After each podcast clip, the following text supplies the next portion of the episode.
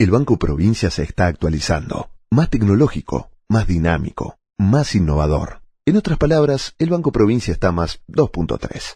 Seguí nuestras redes y entérate todo lo que se viene. Banco Provincia.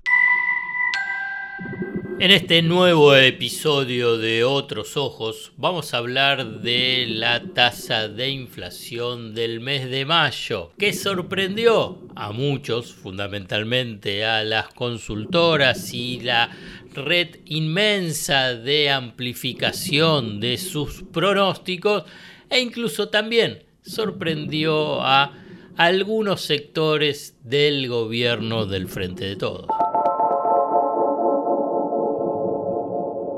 ¿Cómo saber si la información económica te oculta lo importante? ¿Qué es lo relevante y qué es lo accesorio? ¿Qué hay debajo de una superficie en la que solo se ven dudas, miedos e incertidumbres? El desafío es entender para no confundir, descubrir para no engañar. En definitiva, mirar de otra manera lo importante de cada día, acerca de lo que sucede en el fascinante mundo de la economía política. La invitación es que te arrojes sin prejuicios a escuchar otros ojos, otros ojos, otros ojos. Puede ser que así la venda que oscurece se empiece a aflojar. El INDEC, el 14 de junio, dio a conocer el índice de precio al consumidor de mes de mayo de este año. ¿Cuánto dio? 7,8%. No fue el 8,4% del mes de abril, Tampoco fue el 9 que adelantaba las consultoras e incluso al comienzo de, de mayo varios decían que podía ser un mes de dos dígitos. A ver, para que quede claro, no es una noticia fabulosa que tenga una inflación mensual del 7,8%. Eso está clarísimo. Evitemos malos entendidos. Hablemos específicamente y contextualizando este dato del 7,8% y las perspectivas que se tenía para este mes. La cuestión es que ese 7,8% es, por un lado, una muestra de un aspecto que pocos quieren mencionar, siempre hablan de eh, mercados oligopólicos o hablan de que hubo mucha emisión monetaria o aumento de tarifas. Lo cierto es que después de cinco meses, después de cinco meses de incrementos consecutivos, el dato que sobresale fue la reducción de la tasa de inflación, del 8,4 al 7,8%. A ver, ¿y por qué? ¿Y por qué? Acá vamos a tratar de encontrarle una explicación específica para el mes de mayo. Las tensiones cambiarias, el mercado cambiario, que afectaron las expectativas durante el mes de abril eh, no se evidenciaron con la misma intensidad de mayo. Por el contrario, casi hubo estabilidad en el mercado de cambio. ¿Por qué? Porque hubo intervención del Banco Central, porque hubo una decisión política de intervención por parte del Ministerio de Economía de utilización de bonos, de utilización de reserva, de negociación con el Fondo Monetario Internacional. O sea, tomar la delantera frente a una situación muy, muy frágil que existe a nivel financiero y cambiario.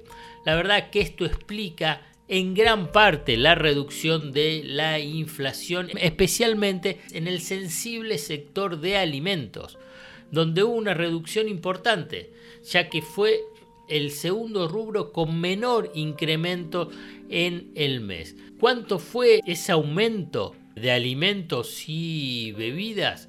El rubro alimentos y bebidas fue un incremento del 5,8%, muy inferior al 10,1% de abril. En términos interanuales alcanza el 117,8%. Vuelvo a repetirlo para evitar malos entendidos. Son todos números malísimos, son todos unos números dramáticos en términos de clima social, expectativas económicas, sociales, vinculados con qué es lo que pasa con el poder adquisitivo, el mal humor que genera de ir al almacén, al comercio cercanía, al hipermercado y ver que varían, no te digo diariamente, pero semanalmente eh, los precios. La cuestión es saber cuál es esa dinámica de aumentos de precios, cómo está modificándose la dinámica o no de la inflación, ya que este es un aspecto clave. Una cosa es tener un régimen de alta inflación, de, muy alta inflación, como la que estamos viviendo, y otra muy diferente es cuando se espiralizan los aumentos de precios y por consiguiente vas camino y o corres el riesgo de caer en una hiperinflación, además de acelerar los procesos inerciales de los aumentos, los aumentos de precios. Además de lo que pasa en alimentos, quiero a nivel global de lo que yo te he mencionado, que aumentó el 5,8%, me parece importante ver cómo fue el comportamiento al interior de eh, los mercados de alimentos y bebidas. ¿Qué quiero decir? Que por un lado se ve que los productos que participaron del programa Precios Cuidados se movieron algo por encima de la pauta establecida. Fue del 4,5 en supermercados cuando tenía que ser del 4%. Pero ¿qué pasa en los comercios cercanía? Aumentaron un 8%, casi el doble. Casi el doble de lo que pasa en supermercados. Es notable la resistencia a la implementación de controles fundamentalmente sobre los comercios de cercanía, pero no sobre los dueños de los comercios de cercanía, sino sobre los proveedores a los comercios de cercanía, porque ya es evidente que son dos listas diferentes, pasan dos listas diferentes sobre productos similares, solamente que en los supermercados y hipermercados hay control público y en los comercios de cercanía no lo hay. Cierto es que es muy difícil, ¿no? Es muy difícil el control sobre eh, los comercios de cercanía. Pero me parece que ahí hay un gran desafío para que eh, la resistencia que tienen las empresas a entregar mercadería a las bocas de expendio de cercanía eh, la cumplan. Otro de los puntos que me parece importante destacar es que los incrementos de servicios públicos tuvieron bastante incidencia siendo el rubro con mayores alzas. Y aquí hay que explicarlo, además de las lógicas que se hablan a nivel local sobre que no tiene que haber tarifas atrasadas, etcétera, etcétera, el interés de las empresas, las inversiones, etcétera, es que en el acuerdo con el FMI exige que la evolución de las tarifas se muevan a la par o por encima de la inflación.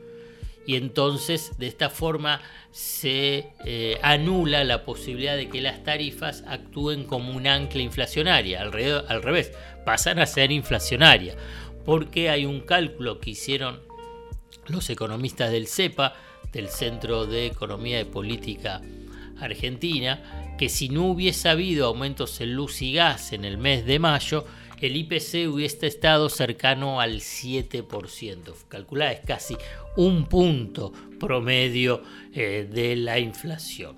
Uno de los puntos que me parece también para destacar es que el rubro restaurante y hoteles, que sufrió bastante durante la pandemia. La verdad que ya no se está en pandemia, ya está clarísimo. Hay una post-pandemia.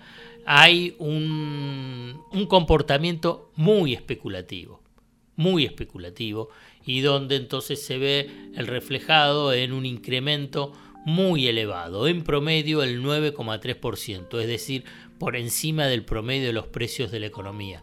Pero además esto viene acumulándose desde mayo del año pasado y en términos interanuales, interanuales alcanza al 134,5% el aumento en el rubro restaurante y hoteles. Claramente acá hay un abuso eh, obsceno del sector y me parece que acá el gobierno, si bien hay que fomentar el turismo y con los programas eh, previaje se fomenta el turismo interno, me parece que ya, y por consiguiente es un subsidio, ¿eh?